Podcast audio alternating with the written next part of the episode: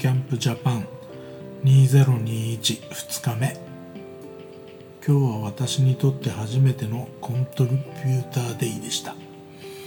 午後14時開始ドキドキものです。今回コントリビューターデイに参加しようと思ったのは行動を書く以外にも貢献はあるんだよということを聞いただけで。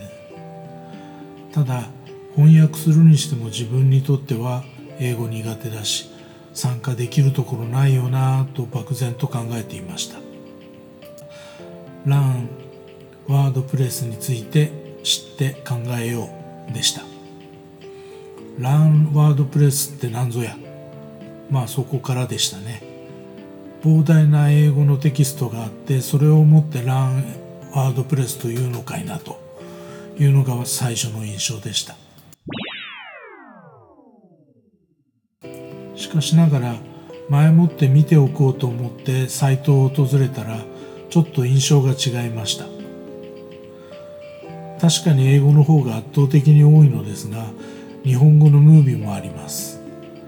何より動画中心というのが面白かったですね。そして一つ一つ見ていくと面白い特徴がありました。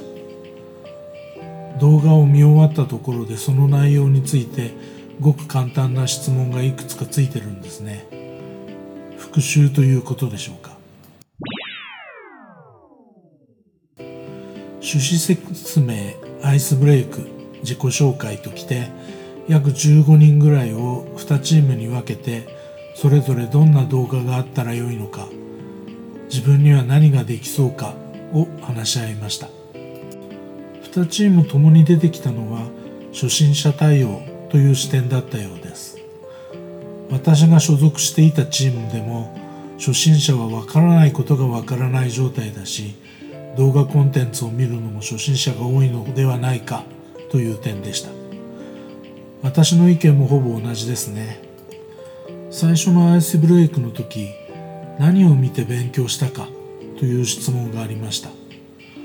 私は何を見てだろう。としばし考えましたがもともと HTML ベタ打ちでホームページを作っていてその後今はなき iBlog というブログエディターを使っていたので PHP とデータベースを組み合わせてサイトを構成するワードプレスに関してもほぼ理屈は分かっていました。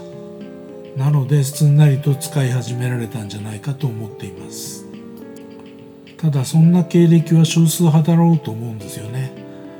初めてワードプレスを使おうとしている人にしてみれば一体何が行われているのかわからないんじゃないでしょうか。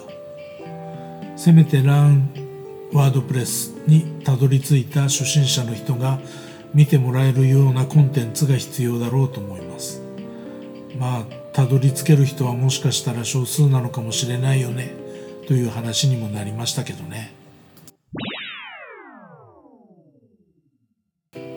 何でもない日にほんの小さな貢献をしよう。この一言に尽きるんじゃないかな。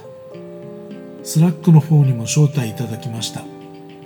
WordCamp が終わっても引き続き WordPress に関われるキーになるんじゃないでしょうか。まだ何ができるのか具体的なものは見えてきていませんが自分にとってできることを少しずつ積み上げていきたいなと思っていたりします。次は Day5 サポートフォーラムに参加しようですね。6月24日木曜日19時から。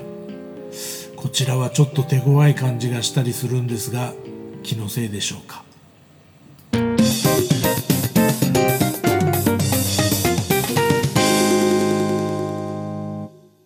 このポッドキャストは、ブログの内容を音声合成して作ったものです。